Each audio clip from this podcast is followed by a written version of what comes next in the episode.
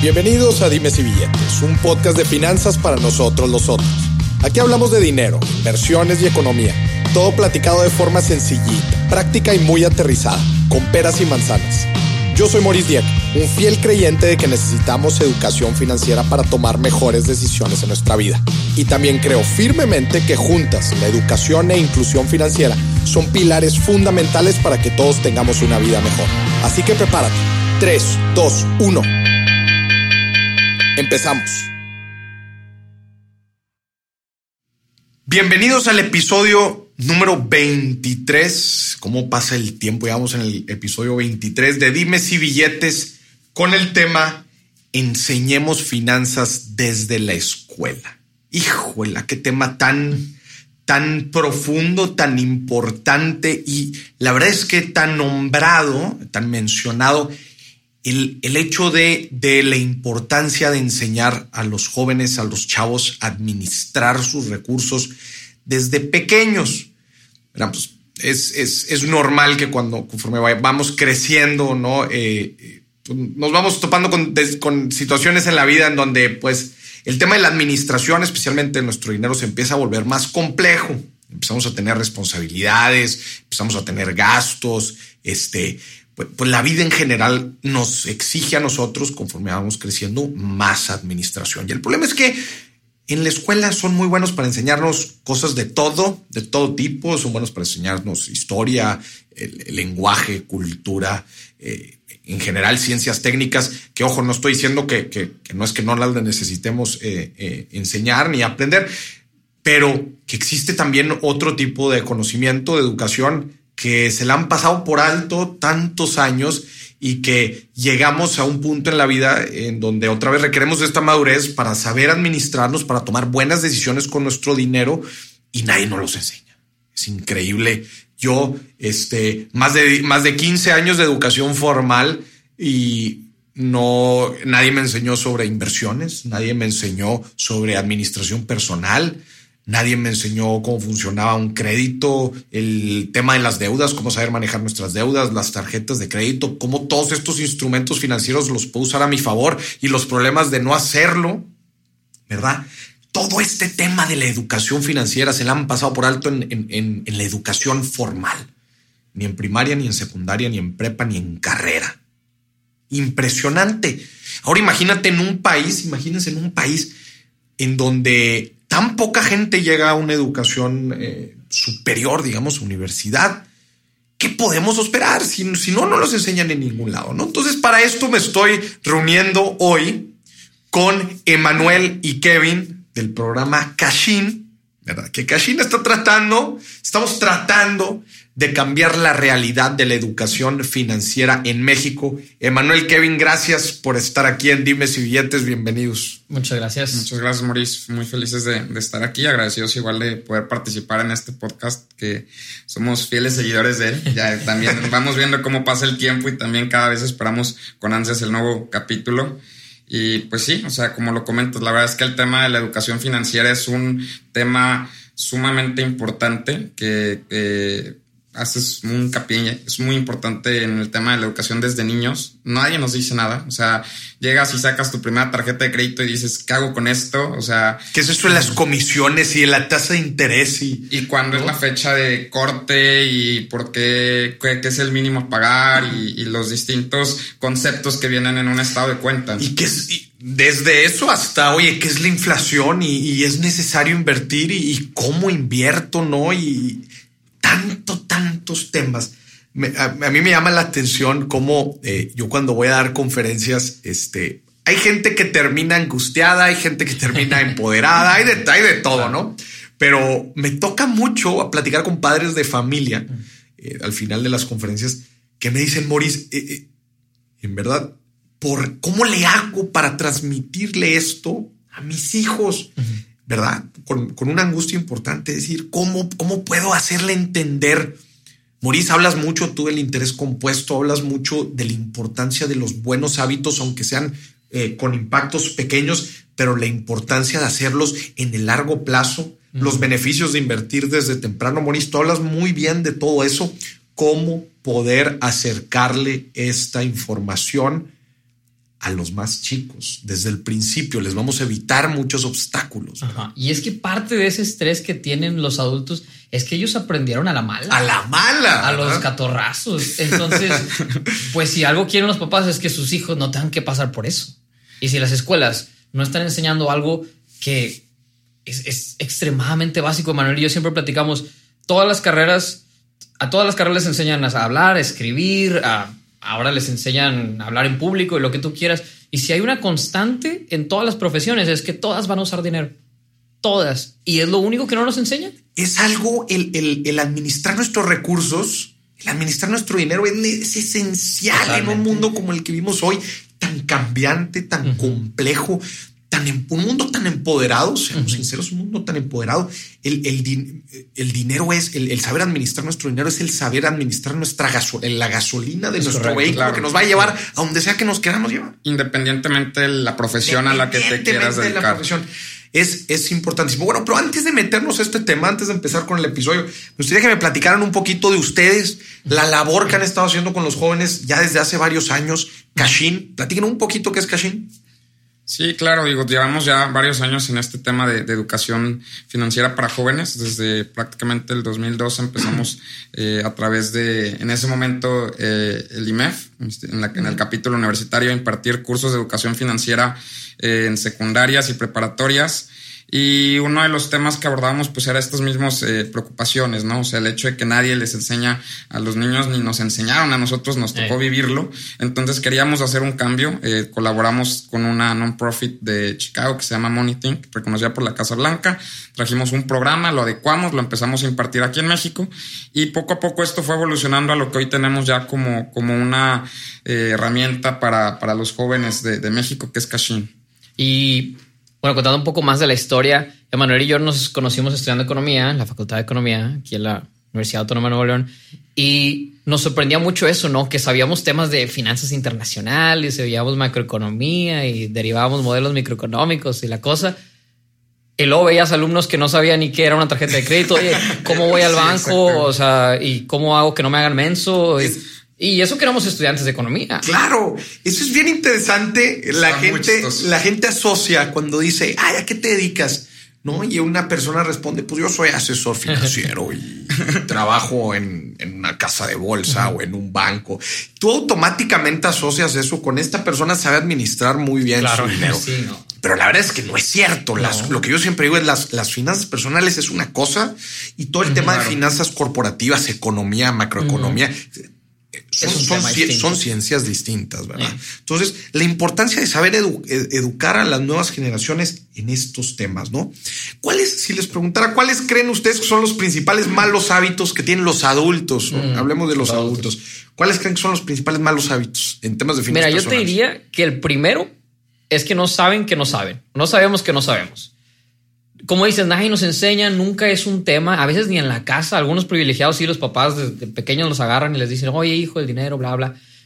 Pero crecemos y si nunca tuvimos ni siquiera esa plática con nuestros papás y mucho menos en la escuela, no sabemos que no sabemos. Y llegamos, como platicamos ahorita, a sacar nuestra primera tarjeta de crédito, nuestro primer crédito del carro y se aprovechan. Entre que se aprovechan y que nosotros no sabemos ni qué, queremos. Claro. Entonces es como cualquier problema, siempre lo primero es identificarlo y reconocerlo. Entonces, si no podemos ver que tenemos un déficit ahí de, de conocimiento o de hábitos, pues ya desde ahí estamos mal. Y, me va a salir mucho el economista y voy a sacar datos, ¿va? pero o sea, es, es, muy relevante eso que, que menciona Kevin y, y, inclusive el ENIF, o sea, la encuesta nacional de inclusión financiera, en la última versión del 2018 trae un dato ahí que a mí me, me sorprende y hasta te da escalofríos pensar que o sea, el 53% de las personas en México mayores de 18 años no sabe lo que es un afore o no sabe ni siquiera la importancia del tema de ahorrar para tu retiro. O sea, y más que vamos a ser una generación que vamos a vivir muchos cambios en este tema del concepto del retiro. O sea, pareceré que, o sea, si no hacemos algo nos vamos, estamos generando un destino de ser personas que se retiren sin fondos para vivir dignamente. es una bomba. El tema es una bomba. No, el tiempo. Sí, sí, sí, es algo muy, muy importante y muy preocupante. Me llamó la atención, Kevin, que ahorita decías, uno de los principales problemas de los adultos es que no sabemos que no sabemos, ¿verdad? Eh, y, eso se deriva después a muchas de las famosísimas uh. frases de es que nunca me alcanza el dinero y no sé por qué. Este, eso de las inversiones, pues a mí nunca me las dijeron y, los, la infinidad de mitos que existen eh, eh, en torno a eso. Entonces, esta, esta, esta, mm, llamémosle, este esfuerzo por tratar de educar a las nuevas generaciones desde temprano en estos temas, pues es el quitar esa excusa de, de ya no, no lo hago porque no sé, es decir, desde, desde pequeño lo aprendiste y, y pudiste salir adelante. ¿Qué, otra vez? Eh, muchas veces creemos que los principales problemas de los adultos es, ay, pues no, es que no sé ahorrar, eh, no, no ahorrar, no invertir. Ahorita decías, Manuel, no, no invertir para, para el retiro, este, gastar más de lo que tenemos, ¿no? Es, pero creo yo que todo muy bien se engloba en lo que tú estás diciendo, de no sabemos en verdad, no ahorramos porque no sabemos de la importancia de ahorrar, no invertimos porque creen, tenemos creencias equivocadas y no sabemos invertir. Tenemos creencias de que se necesita mucho dinero para invertir, eh, de, que es muy riesgoso. Entonces, todo, todo, todo me gustaría aterrizarlo a educación. Claro, claro. Porque aparte, por ejemplo, mucha gente a la que está escuchando este podcast probablemente ya tiene esa, esa curiosidad, ¿no? Se, topó con la grandiosa fortuna de ver alguno de mis contenidos y dijo, oye, pues no sabía que me, me debería de importar esto y ahora sé. Pero incluso esa gente piensa que tiene que saber la parte técnica, ¿no? Como platicamos ahorita que nos enseñaban economía no se trata tanto de las cuestiones técnicas. De, Oye, ¿y cómo saco un interés compuesto y la cosa? No, se trata más como platicamos de hábitos. Como dices tú, oye, pues gastar menos de lo que ganas, ¿no? Que no es, nada técnico, no es nada, wow, no tengo que tener una carrera para saber eso, ¿no? Que hasta un niño puede entender. Claro. Que es el punto, ¿no? Enseñarlos desde niños. Es el punto, crear estos fundamentos que, que tú dices, construir fundamentos sólidos de finanzas personales que, como tú dices, no son técnicos, son más bien de de actitudes, muchas veces mismas creencias. Exacto. Muchas creencias que van construyendo. Antes de avanzar al, siguiente tema, me gustaría eh, mencionar algo de lo que tú decías, que la gente no sabe que no sabe. Y es una de las principales cosas con las que yo me topo, por ejemplo, en redes sociales. Uno, de mis grandes mercados, por ejemplo, a mí cuando me preguntan, Maurice, ¿cuáles son tus mercados? Yo, pues, tu mercado, Maurice, es de nicho, es la gente que le interesa la, la educación financiera, que le interesan las finanzas y las inversiones. Yo les digo, no, no, no, mi tema no es de nicho.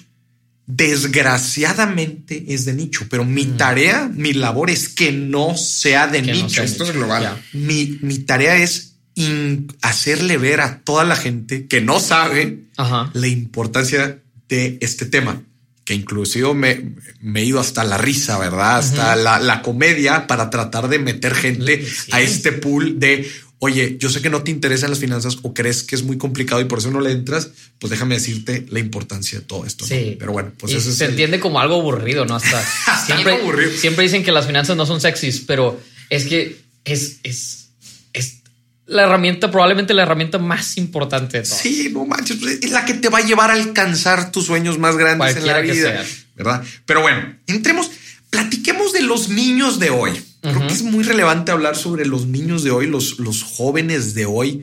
No son los, no son ni siquiera nosotros que fuimos jóvenes cuando son ustedes. No, no, no. 26. Estamos, En, los, estamos, en los 20.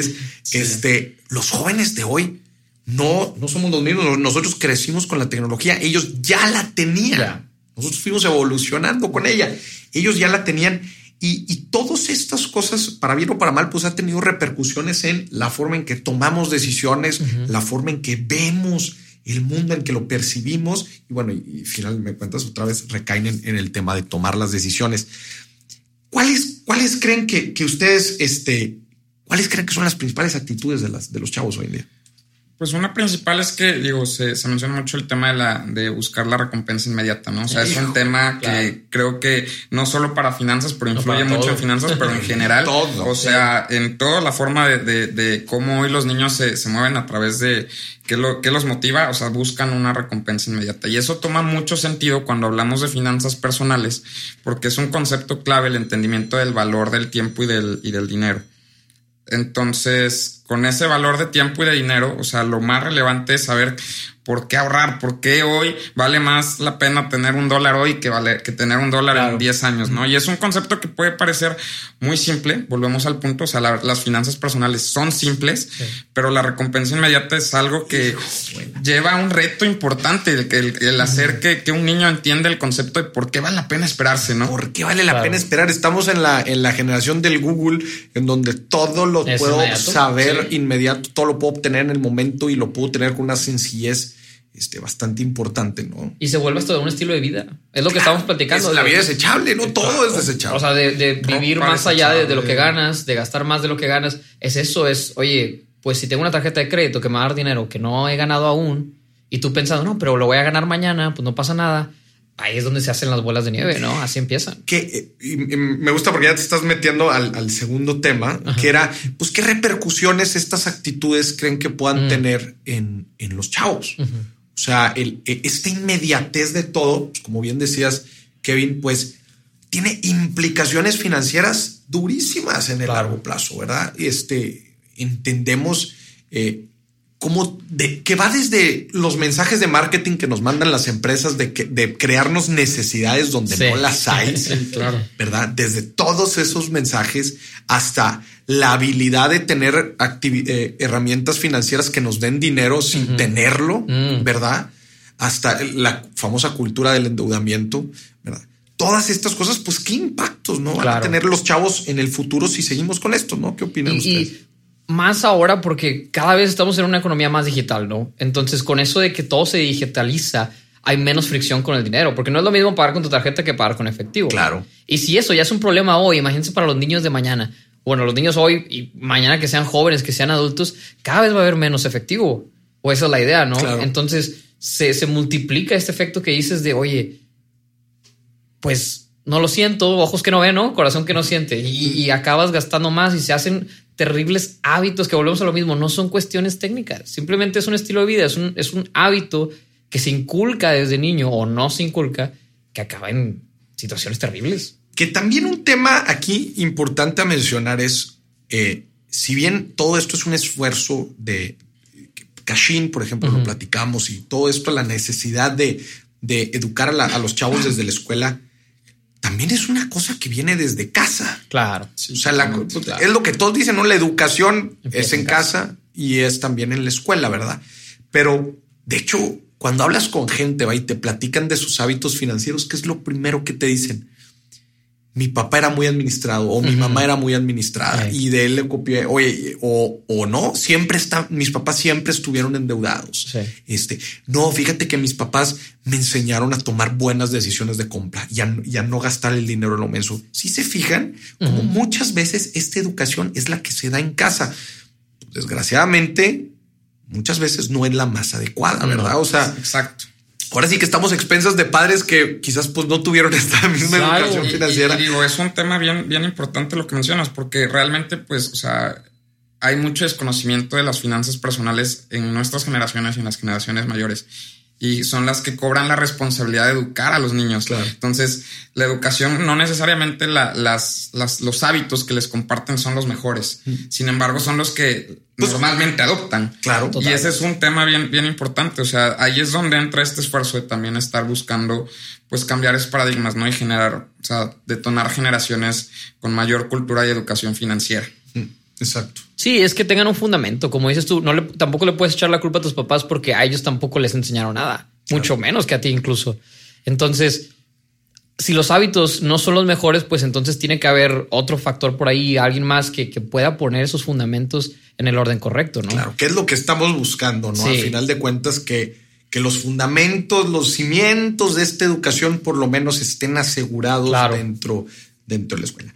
¿Cuál, ¿Por qué empezar desde la escuela? ¿Por, ¿Cuál es la importancia de empezar con esta educación desde temprano?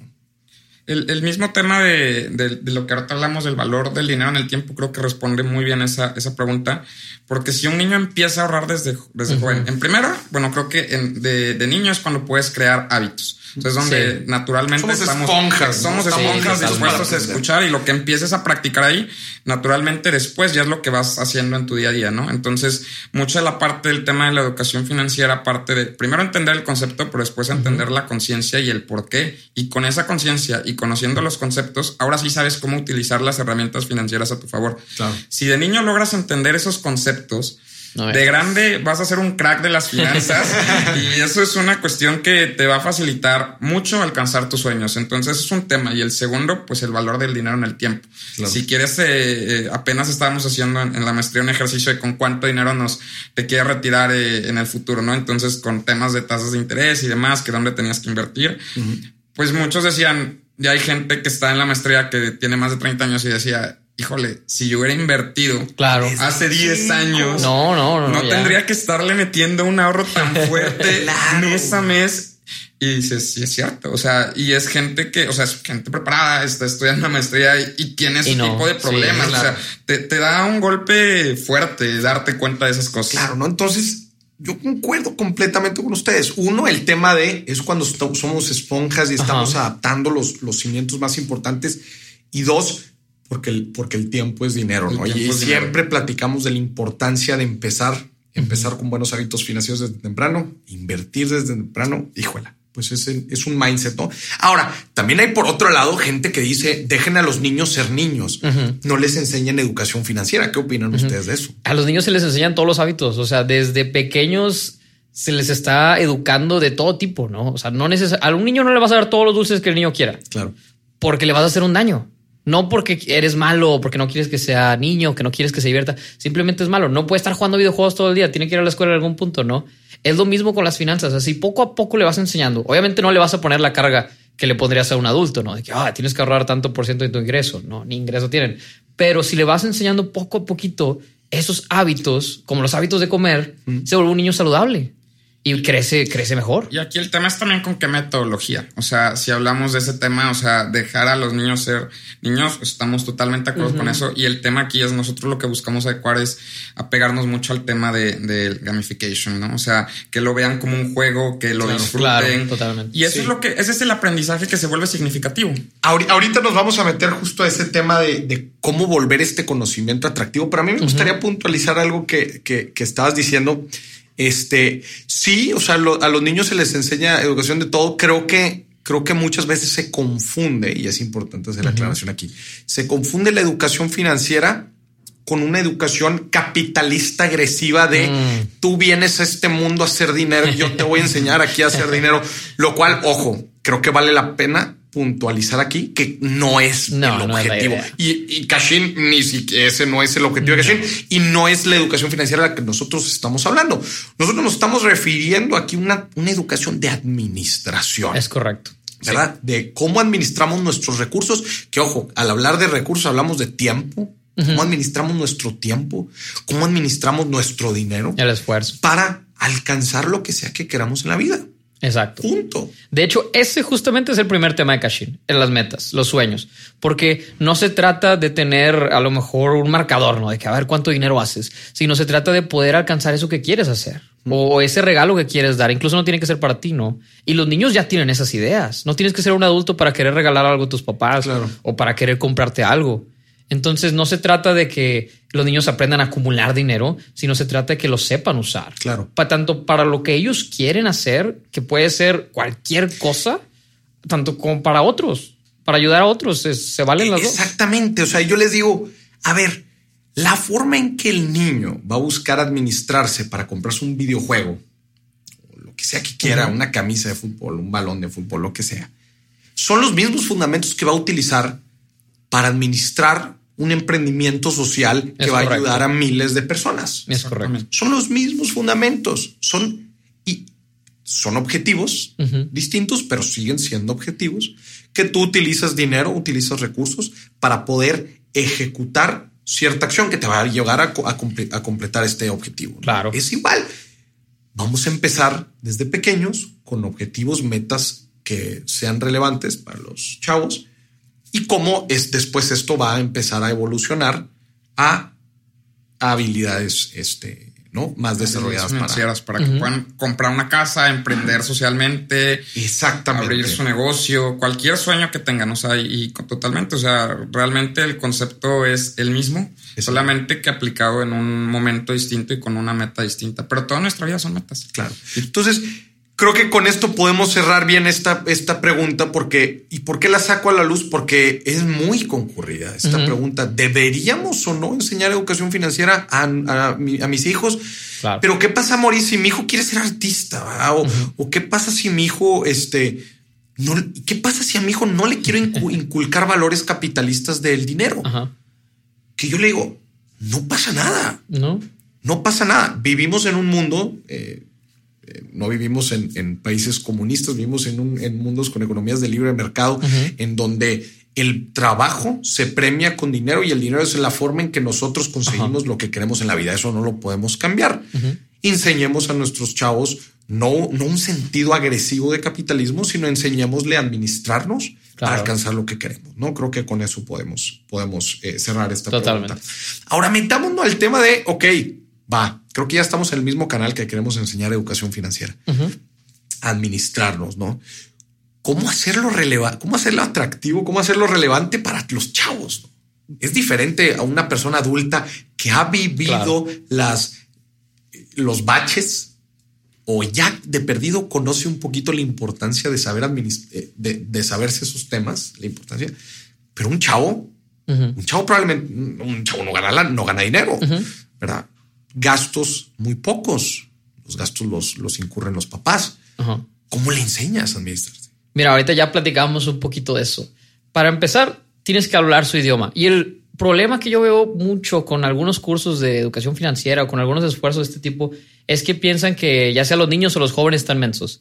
Y no es cierto. Simplemente tienen una forma de aprender distinta porque su vida es distinta a la nuestra. Por eso ahorita hablábamos de que el primer tema de Cashin son las metas, son los sueños, porque a lo mejor un joven o un niño no tiene gastos fuertes o no tiene un ingreso fijo, se tiene que administrar con lo que le dan sus papás, pero ese mismo joven o ese mismo niño quiere hacer algo.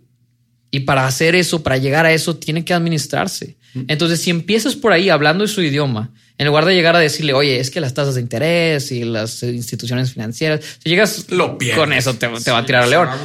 Pero si llegas a decirle, oye, ¿qué quieres hacer? ¿Quieres ir a, ver a los juegos de los Tigres, de los Rayados? ¿Quieres comprarte un videojuego? ¿Quieres comprarte una bici, lo que tú quieras? Bueno, pues ocupas dinero, ¿no? Le das por su lado. Entonces ahí ya tienes la atención. O bueno, al menos yo me imagino como niño, como joven, eso me hubiera encantado, que hubieran dicho, oye, pues yo jugaba al Nintendo toda la vida, era todo lo que hacía de niño, oye, cuesta, ¿no? Y mis papás me lo compraban, me compraban un juego al año. Entonces, si alguien me dijera, oye, ¿te lo puedes comprar con tu dinero? Mi atención lo hubiera tenido al 100%. Dime cómo, dime lo que tengo que hacer. Dime el secreto. Sí, exactamente. Entonces, no ocupa llegar ni siquiera a hablarle de dinero, sino de planes, de metas, de sueños, de administración. Porque al final del día es eso, dinero es un número nada más. Entonces, si, atacas desde esa perspectiva de niño, de, joven, de cómo ves los sueños, cómo ves el dinero también. Entonces ya, ya tienes su atención, que es lo más difícil de conseguir. Que, un concepto clave del tema de las finanzas, pues es tener un presupuesto, ¿no? Entonces, para cualquier meta, pues tienes que tener un presupuesto, es tener un plan, es lo equivalente. Entonces, que ellos también tengan su plan para alcanzar sus sueños, independientemente del tema del dinero, de hablar de tasas de interés o, cuestiones que, seguramente lo van a perder y, que después va a ir desarrollando. Pero lo importante aquí es dejar los fundamentos de entender cómo administrarse y cómo alcanzar sus sueños a través de una mecánica en la que se hable su lenguaje, sepamos qué es lo que le interesa, o sea, no le, no le queramos dar un ejemplo ya muy acartonado de esto es lo que tienes que hacer, no, o sea, es un programa abierto para que cualquier sueño, exactamente, sí, cualquier sueño que tenga el niño, si quiere ser artista, si quiere ser eh, arquitecto, médico, cualquier cuestión que, planee de su vida, la puede ir atendiendo de, la misma forma, ¿no? Y a través de, de esta metodología que sea de juegos, pues generas un, aprendizaje mucho más significativo en ellos. Claro. es lo que perdura, es, eso que te queda. Y, sí, concuerdo con ustedes. también al hablar con adultos sobre el tema de finanzas personales, también pues tiene que ir ligado a los sueños, a las metas, ¿no? ¿Qué quieres? Este, quieres comprar tu primer inmueble, quieres este, retirarte, tener libertad financiera a final de cuentas son estos, siguen siendo metas, nada más pues aquí hay que llegarle a los niños por su lado, ¿no? Cuáles son sus metas y así pues es como los tienes, los mantienes, este, pues los mantienes involucrados. Ahora, Emanuel, tú hablabas ahorita del tema de la gamificación, a ver, platícanos un poquito cómo todo esto puede involucrarse. Sí, claro, es una metodología pedagógica. Este, con esta metodología lo que buscas es generar un, aprendizaje sumamente como un juego, como un juego. O sea, el niño siente que está jugando, se, o sea, tienes la atención porque no es una, no es un curso donde o una cátedra donde llega algún profesor y se sienta y te empieza a explicar y quien entendió bien y quien no también, sino que al contrario es una, una forma en la cual eh, se involucra a través de un juego y también digo esta metodología también se usa en adultos porque genera un aprendizaje mucho más significativo. Y si volvemos al punto de que en esa edad estamos mucho más abiertos, somos esponjas escuchando. Más energía también. La energía también, sí, sí, es, sí son, son, son niños muy energéticos. Entonces, todo el tiempo están con mucha actividad y con ganas de hacer las cosas. Entonces, este tipo de metodología suma bastante y hace un clic ideal para que puedan aprender estos hábitos, ¿no? Entonces la metodología, metodología de gamification es sumamente importante y le da un valor agregado muy importante a esta propuesta. Claro, ¿no? Y también pues entra, como dicen, ¿no? En, todo este juego para tratar de meterlos, involucrarlos, que se sientan y pues a la vez están aprendiendo. Y lo mejor de todo es que funciona. Yo siempre cuento la misma historia. Yo aprendí inglés jugando The Legend of Zelda. Porque era un niño que, quería pasarse el juego y lo único que pues está en inglés. Para pasar el juego necesitas saber inglés. Entonces, ¿qué, qué rayos está diciendo ese mono? No lo entiendo. Y ahí voy con mi hermano mayor, voy con mi papá y ahí poco a poco lo vas descifrando y acabas aprendiendo, ¿no? Porque en la, gamificación, al final del día, el aprendizaje o, las, eh, las cosas, las herramientas que usas son eso. Nada más herramientas. El, objetivo final es entretenimiento, estar divirtiéndose. Y si le vendes esa idea a un niño de, oye, vamos a divertirnos y en el proceso de diversión desarrolla habilidades y aprende, pues qué mejor, ¿no? Ojo, Además, además de estar jugando, te vas a divertir. Es correcto. Vas a aprender y además vas a alcanzar tus objetivos, tus sueños. Pues. Por fin te vas a poder comprar tu pelota de fútbol. Por fin vas a poder comprar. O sea, ¿qué niño no va a querer hacer eso? Exactamente. Por eso se la pasan horas y no la pasamos, ¿verdad? Horas y horas jugando videojuegos porque al final del día estás haciendo eso, ¿no? Y desarrollas habilidades que nunca hubieras desarrollado y te estuviste entreteniendo al mismo tiempo. Exactamente. Me parece excelente. Hablemos ahora creo, creo que es también un tema muy, muy relevante. Sé que Cashin lo tiene integrado. Está muy bien eh, el tema de la educación financiera, definitivamente. Creo que llegamos a la conclusión de que es algo fundamental para el desarrollo y bienestar de, las personas.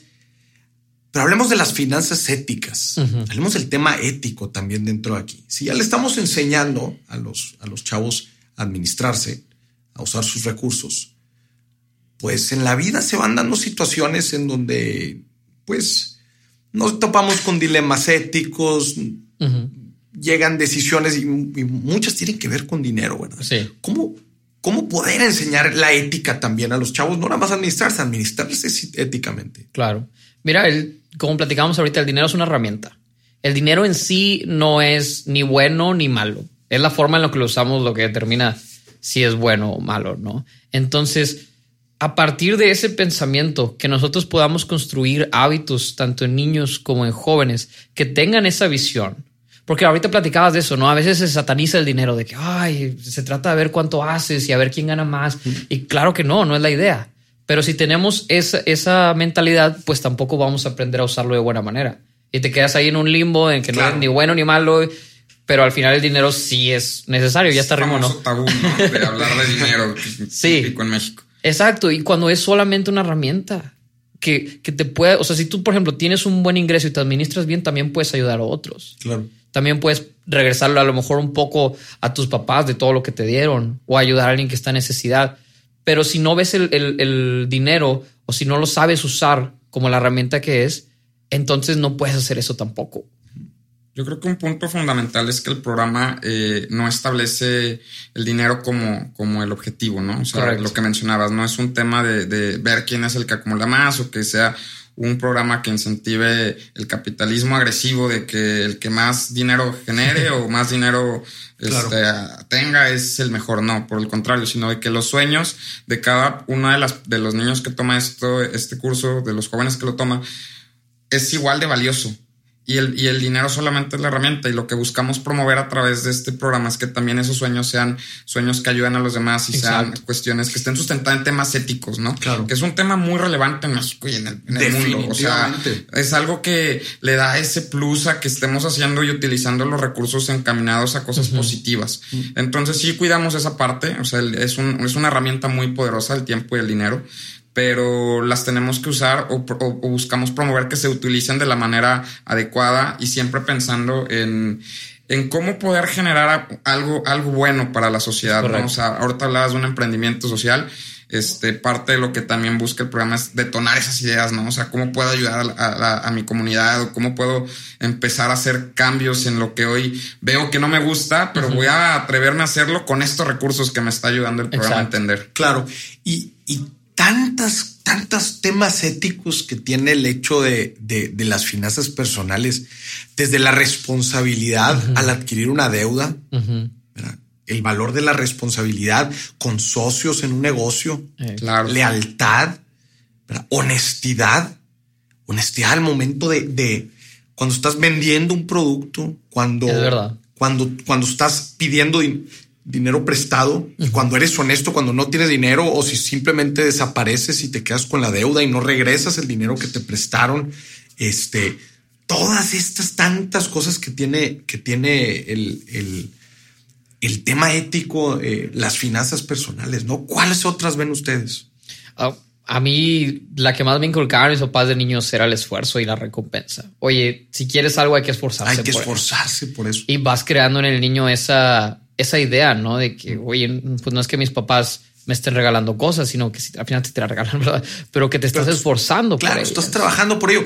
La legalidad. Es correcto. Hombre, el tema de la legalidad dentro de las finanzas es enorme, desde la responsabilidad del pago de impuestos, desde la responsabilidad del pago de impuestos, eh, la responsabilidad de distribución con socios, la distribución en una inversión, la, responsabilidad, como decías, del pago, ¿no? O sea, evitar el, o sea, la responsabilidad de pagar cuando em, te, vuelve responsable una deuda, de no generar, pues, personas morosas, ¿no? O sea, que es un tema igual muy relevante en, en, todo el curso. Y lo que se busca al final es que, pues, queremos un mejor país. Entonces, queremos un mejor país a través de temas de educación financiera, pero pues también la forma importante de lograr generar ese mejor país es que las herramientas que tengan y que les estamos poniendo a disposición de utilizar se utilicen de manera responsable y ética. Y eso es lo que va a generar el cambio. O sea, realmente, o sea, el utilizar, el tener las herramientas y utilizarlas de la forma adecuada para detonar cambios súper relevantes. Y fundamental, fundamental enseñar, no nada más finanzas desde temprano, enseñar finanzas éticas. que desde chavos entiendan estas responsabilidades con sus compañeros, entiendan sus responsabilidades de sus recursos, que la forma en que los utilizamos es, responsabilidad nuestra, las decisiones que tomamos con él. Eh, en todo este tema de la legalidad de tus sueños. La legalidad de tus sueños. ¿A qué, estás aspirando a tu vida? ¿A mejorar la vida de los demás? ¿O y, y no importa si piso a alguien? ¿No? Aquí es donde entra otra vez el tema, el tema que a muchos eh, espanta del tema de la educación financiera de los chavos, que es este capitalismo agresivo. Bueno, entonces yo me puedo hacer rico contaminando el país, el, planeta. Yo me puedo hacer rico a costa de otros.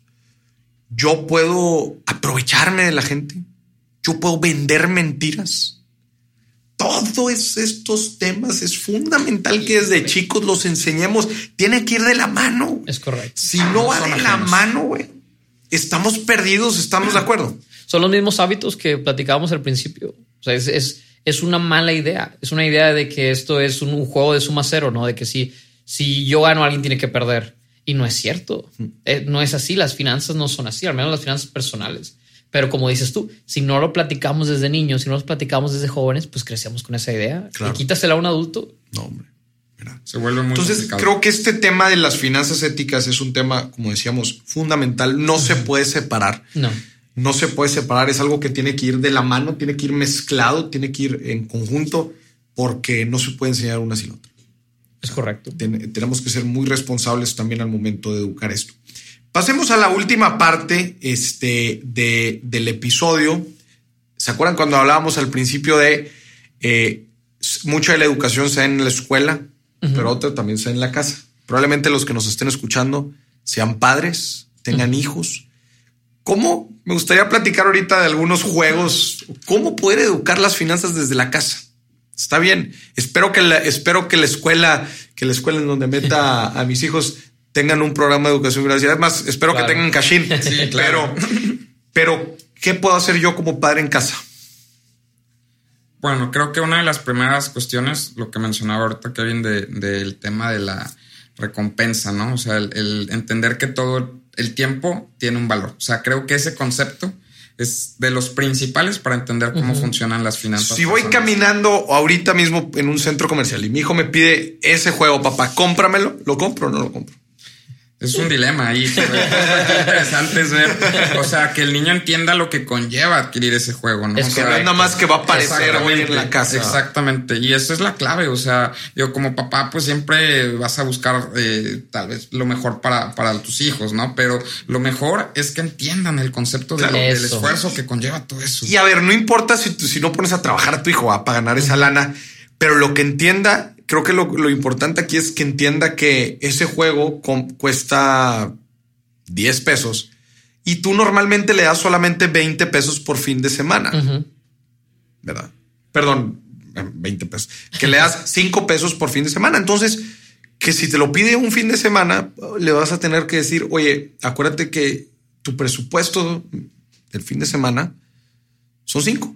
Vas Es a tener que esperar dos fines de semana para poderlo comprar. O, o si tu presupuesto son 10 y te compras el juego, no vas a poder comprar otra cosa, la nieve que vas a querer ahorita cuando salgamos. ¿no? Exactamente. No tiene que ver con el hecho de regalar dinero, no. No. No, tiene que ver con eh, la, la conciencia de lo que se tiene y de lo que no, y de lo que me alcanza y de lo que puedo comprar y de lo que qué pasa si me administro y qué pasa si en vez de comprar una cosa grande compro dos pequeñas. Es esta lógica, ¿no? Detrás de los de, de- de lo que le enseñamos a los Es chavos. correcto. Y es que es ese balance entre esfuerzo y recompensa. Obviamente los niños necesitan una recompensa, ¿verdad? Así como cuando se portan mal ocupan un castigo, cuando se portan bien también ocupan una recompensa, pero tienen que estar balanceados entre esas dos cosas. Oye, ¿quieres ese juego? Oye, ¿quieres una nieve? Oye, ¿quieres lo que quieras? Bueno, pues te tienes que esforzar por eso, porque así funciona la vida, ¿no? Y a lo mejor no necesitaría el niño esforzarse. Tú, tú como papá, bueno, si lo quieres comprar, le quieres dar todo lo que el niño quiera, pero tiene que ir desarrollando. Entonces depende de cada niño, de la forma de ser de cada niño, que el niño entienda, que el papá le pueda explicar que un esfuerzo se necesita para cualquier cosa, especialmente si es algo monetario. Yo me acuerdo que cuando estaba pequeño y lo platico mucho en mis conferencias, cuando yo estaba chico yo quería un CD de Korn, grupo era mi banda favorita, y llego con mi mamá y le digo, oye, cuestan 100 pesos, ¿verdad? en ese entonces costaban 100 pesos. Oye, me da 100 pesos para ir. Me dijo, sí, nada más que lava los baños de la casa. Ándale. Tan, tan duro fue. Fue la primera vez que yo solicitaba abiertamente dinero. Ajá. Estaba muy, muy pequeño. Este fue tanto el impacto que lo estoy platicando ahorita. Sí, claro, quedó grabado. Es correcto. Se me quedó grabado y entendí, porque me acuerdo haber entendido, me acuerdo que hice clic en mi cabeza, me acuerdo haber dicho, si es cierto, si yo quiero dinero, yo tengo que trabajar por él. Y no está mal querer un CD, dos CDs, tres No. CDs, cuatro CDs. Ya encontré la forma de poderlo tener. Exactamente. Si yo lavo los baños de una casa y puedo tener un CD, si lavo los baños de tres casas, puedo tener tres Es CDs. correcto. Yo llegué a esa realización en el momento en que mi mamá me dijo, te voy a dar los 100 pesos, siempre, siempre cuando laves los baños de la casa. Y después compré ese CD y después quería otra cosa y ahora me pusieron a lavar los carros de la casa. ¿verdad? Pero era la misma dinámica. Claro, Yo ya es sabía que con trabajo iba a tener un retorno y esa misma lógica me ha traído hoy a las decisiones que he tomado. Así es. Fue el inicio de Maurice. Perdón, Las decisiones que he tomado me han traído donde estoy hoy, que tienen que ver con todo esto que, he aprendido. Y si te fijas este que no es la cantidad, no, porque a veces los niños piensan, oye, ¿cuánto? Los papás piensan, oye, ¿cuánto dinero les doy? le doy? Oye, está muy caro para comprárselos o no. No se trata tanto de eso, sino de que como, como platicas tú, el concepto. Que vea que, oye, cuesta algo. Cualquiera que sea ese algo, dependiendo de tu presupuesto o de tu capacidad, cuesta. Claro. Y el niño tiene que entender que implica un esfuerzo. Y con toda la energía que tienen los niños, el esfuerzo es lo que menos les cuesta, pero tienen que entenderlo, ¿no? Si no, pues no se crean esos hábitos. Claro. Sí, de todo un tema de conciencia. Yo, de hecho, les comentaba que tengo un hermano menor tiene 15 años y también la forma en la que él quiere comprarse las cosas es, bueno, si quieres comprar, tienes tanto dinero que, te, que recibes mensualmente por parte de mis, de mis papás. Y adicional, si quieres algo extra, pues eh, eh, su idea fue poner un bazar. Entonces, esas pequeñas actividades son bien relevantes porque es lo que te detona ese chip de entender que todo cuesta. Entonces, si ya tengo este activo, si hablamos ya de términos, pues lo puedo vender para poder adquirir algo nuevo y te empieza a generar y detonar esos conceptos Oye, sí cierto. Oye, sí es cierto, las cosas que tengo en la casa no son cosas, pues puedo convertirlas en dinero, ¿verdad? Y ahí, bueno, aprendes muchísimo a vender, a negociar. Es, un rollo, es un rollo precioso. sí, ya esos, esas actividades ya son. Y, yo inclusive tenía un amigo que se me quedó bien grabado, que hacen cuenta que le daban domingo, esta mesada se la dan semanalmente y luego su mamá quería promover eh, el orden en la casa, el que no dejaran los zapatos, especialmente quería que no dejaran los zapatos y la ropa tirada en, el cuarto. Entonces, en los, los fines de semana, haz de cuenta que ella entraba, ya sabían que la mamá iba a entrar al cuarto. iba a revisar y por cada prenda que agarraba o zapato que agarraba, les iba a restar 10 pesos. acuérdense, acuérdense, gente que nos escucha, las personas, y aquí los economistas no me van a dejar mentir, las personas funcionan con base incentivo. Es correcto. Tú tienes que incentivar las cosas. Entonces, haz de cuenta que ya sabían, pum, entraba la mamá, si veía un zapato, la mamá iba corriendo al zapato. ¿Tú, crees que la próxima vez iba a dejar el niño el zapato? No, no, no, que no. Corría la mamá, lo agarraba y gritaba 10 pesos. 10 pesos, 10 pesos, 10 pesos, 10 pesos. Bueno, pobre niño, la primera vez se iba a quedar sin mesada. quedaba debiendo, ¿no? Para quedaba debiendo, pero ¿qué onda con la segunda? ¿Qué onda con la segunda? No volvía a pasar. No, volvía a pasar. No, volvía, a pasar. Ese juego. Me gustaría que me platicaran. Yo ya les platiqué esta, esta anécdota del CD. Me gustaría que ustedes me platicaran cuál fue su momento, si es que, si es que tuvieron uno o, o, de algún juego que se acuerden para que la gente que nos esté escuchando, pues le lleguen ideas de cómo poder educar este tema de finanzas en la casa. Mi papá aplicaba, yo creo que es típica ahora, a mí se me hace típica. Siempre era con las calificaciones. Mi papá era muy intenso de que, oye, tienes que tener buenas calificaciones, es lo único que haces, no es lo que te repiten toda la vida. y yo no tenía muchos problemas con las calificaciones, con la conducta sí, entonces todo eso bajaba en promedio. Y ah, era un estrés porque yo me acuerdo estar en la escuela, saber que podía sacar 10 en español, pero que si me ponían 6 de conducta, pues me iba a bajar el, Deja tú la calificación, no me importaba la calificación, me importaba el dinero que me iba a dar mi papá en base a la calificación. Entonces era lo único que me creaba un incentivo para portarme bien en la escuela. Entonces, de verdad tenía un efecto en mí eso, que si no hubiera estado ahí, era como que... Ah. ¿Y las calificaciones era como, como te daban dinero? Sí, o sea, en base a qué tanto sacaba, era el, el, dinero, que, me daban. Entonces tú ya tenías el Legend of Zelda en tu cabeza y decías, yo ya sé que para alcanzar The Legend of Zelda me necesito ir a toda, entonces toca hacer la tarea. Exactamente. y, o sea, ocupabas pensar, ¿no? Y planear, como niño planear. analizar la situación. Es la misma forma en que vas a emprender hoy en día. Me volví loco. a mí me tocó vivir, digo, y aprendí también, como dicen, ¿no? A los catorrazos en Tenía 13 años y mi tío tenía un cibercafé. Digo, en ese entonces era súper común tener estos cibers donde ibas y te conectabas. Tal vez los más jóvenes ya no van a saber ni qué le estamos hablando, pero antes teníamos que ir a un lugar a conectarnos para, para tener internet, ¿no? Entonces teníamos este, este lugar y la parte de entender cómo se administraba eso, o sea, fue muy relevante para mí porque durante un tiempo estuve trabajando con él en esa parte, ¿no? Y, era revisar que, o sea, se vendía refresco y snacks y demás, que, que el stock estuviera siempre ahí. Y cuando empezaba a recibir la paga, después era un tema también de participar en la administración del, Claro. del ciber, ¿no?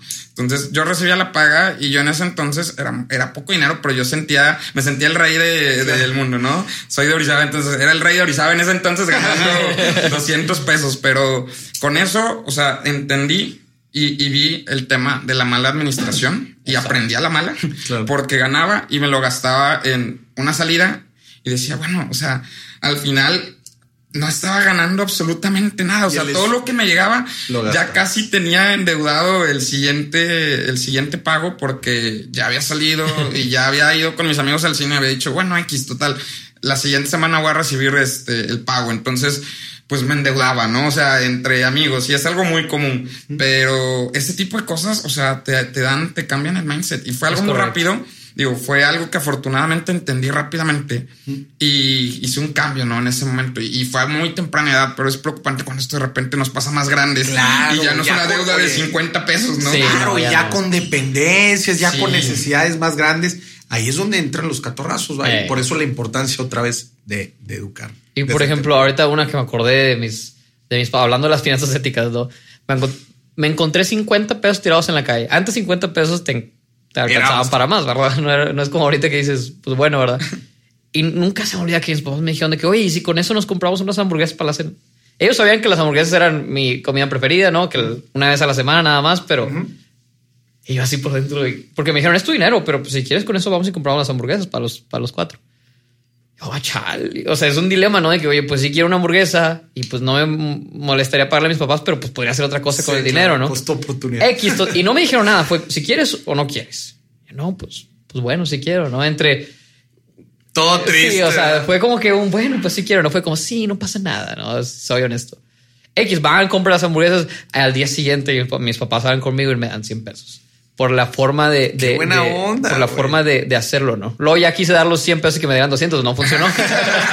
pero, Pensaste que iba a ser mecánico eso. pero te quedas con la idea de oye, sabes qué? Si a lo mejor mm, no tengo todo lo que quiero ahorita, pues no pasa nada, ¿verdad? Claro. Bueno, pues bueno, para ir cerrando el episodio, ¿les parece si en una pequeña frase cada uno de nosotros responde a la pregunta cómo enseñar las finanzas personales desde temprano a nuestros hijos? Yo creo que mi, mi respuesta va a ser teniendo buenos hábitos yo, yo como padre, en tomando buenas decisiones de compra, involucrándole, involucrando a mi hijo, cómo compro, por qué compro lo que compro, las inversiones que hago, que enseño, involucrarlo, involucrarlo en las decisiones que yo tomo, eso por un lado, y dos, eh, asegurándome que conozca muy bien los fundamentos, los fundamentos financieros eh, de administración. ¿Ustedes? Yo lo resumiría en primero lo que donde empezaba este, este episodio, en como adulto también reconocer que si no sabes, es válido no saberlo, ¿no? Claro. Y, y- y- y, pues arreglar ese tema para, para conocerlo y empezar a inculcar todos estos hábitos eh, muy importantes a, a los niños, involucrarlos en cada una de las decisiones, que conozcan el concepto, la importancia del valor del dinero en el tiempo. Y una cuestión clave que no hemos mencionado, pero es fundamental para tener unas finanzas sanas, es lograr identificar la diferencia entre necesidades y deseos. Uf. Es fundamental que eso yo creo que desde niño lo podemos entender. Sí. Hay cosas que son necesarias y hay cosas que son deseables. Entonces tu prioridad siempre va a ir sobre las necesidades y creo que eso es algo que, que como padres, o sea, es fácil inculcar eh, a los niños sin la necesidad de entrar en temas técnicos. Claro, buenísimo. Yo creo que lo resumiría en enseñar primero el por qué. El cómo y el qué vienen después, pero enseñar el por qué tienen que administrarse, por qué se tienen que esforzar. Meterlos y motivarlos. Exactamente. animarlos. Y eso que hablabas de los incentivos, ¿no? De, oye, ¿por qué? ¿Por qué ese incentivo? ¿Por qué si no recojo mi ropa recibo menos dinero? ¿Por qué? Una vez que ellos entiendan eso, ya les puedes enseñar el cómo. Y ya puedes profundizar un poco más, irte a cosas más técnicas, ejemplos más técnicos. Pero primero tienen que tener esa Inquietud. mentalidad, esa inquietud, esa curiosidad de, oye, ah, como dices tú, en ese momento entendí por qué necesitaba trabajar Trabajar. o por qué necesitaba ahorrar. Y luego ya viene después el, lo demás, ¿no? De, ay, si trabajo más Claro. y si ahorro más, etcétera, etcétera. Buenísimo, Emanuel Kevin. Pues muchísimas gracias. Vamos a cerrar ya nada más platicando un poquito de Cashin Cashin es un programa ¿no? de educación para primarias y secundarias de educación financiera y administración, ¿verdad? Enseña finanzas éticas, ¿no? Enseña todos los fundamentos, desde cómo, ustedes bien lo dijeron, planteamos, cómo nos planteamos metas, cómo hacemos un plan para alcanzar estas metas, cómo presupuestamos, la importancia de diferenciar entre deseos y necesidades, la importancia de ahorrar, invertir, ¿verdad? Y cómo todo esto juega a la par con finanzas éticas.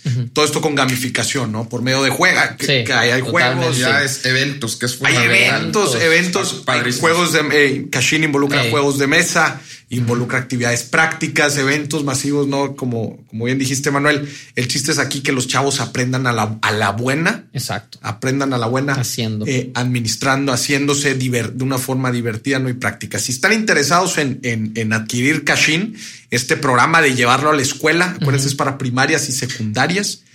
Pueden meterse a mi página de internet www.morisdieck.com y ahí va a haber un apartado donde dice Cashin. Ahí a mero abajo dice quiero llevar Cashin a mi escuela. Si eres padre, familia, directivo, quien quiera que sea, si quieres llevar a Cashin, déjanos tus datos y un asesor se va a poner en contacto contigo para ver cómo podemos llevar esta educación financiera a todas las escuelas. Emanuel Kevin, muchísimas gracias y a ti por habernos escuchado. Este fue otro episodio de Dimes y Billetes. Hasta la próxima.